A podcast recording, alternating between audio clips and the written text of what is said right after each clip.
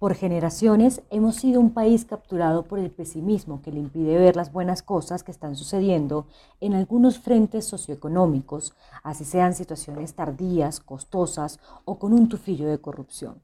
Se entregó el emblemático túnel de la línea y se espera que en marzo las obras aledañas estén concluidas.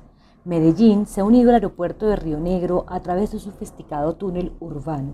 También se han reactivado las obras en casi todas las cuatro G licitadas en las administraciones anteriores.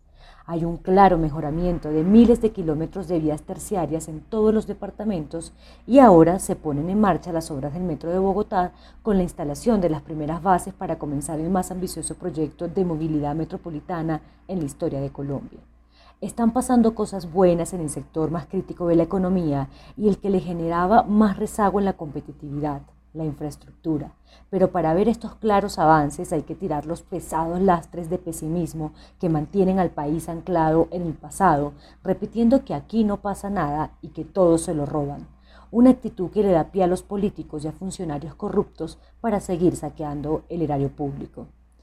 No importa de quién fueron las ideas fundacionales de las grandes obras de infraestructura que transformarán al país, ni cuál ha sido el calvario económico y judicial que han tenido que padecer durante años. Lo importante es sacarlas adelante y dotar al país de mejores puertos, aeropuertos, carreteras, túneles, puentes, autopistas y sistemas masivos de transporte que hagan más eficiente la economía doméstica para que pueda ser más competitiva y los empresarios logren mejorar las exportaciones al tiempo que los consumidores tengan acceso a importaciones e importantes y a mejores precios.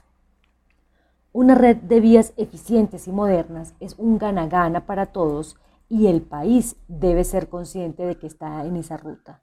Lo único es que las oficinas de control y vigilancia deben estar más atentas a que los funcionarios y corporaciones contratistas de las licitaciones no solo ejecuten las obras diseñadas, sino que protejan los recursos invertidos del erario público.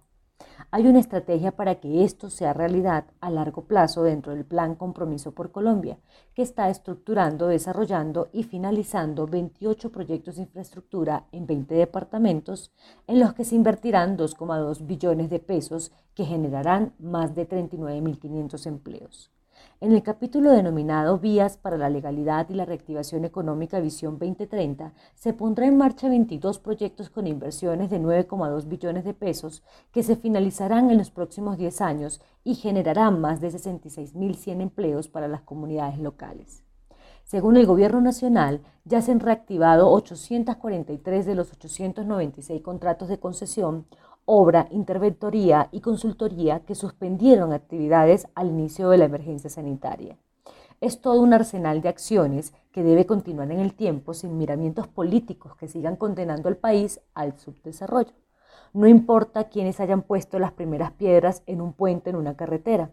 Lo trascendental es quienes hacen lo posible en silencio por hacer que entren en funcionamiento. Hay que acabar con la cultura del retrovisor en la obra pública y entender que obras son amores y no buenas razones, parafraseando a López de la Vega.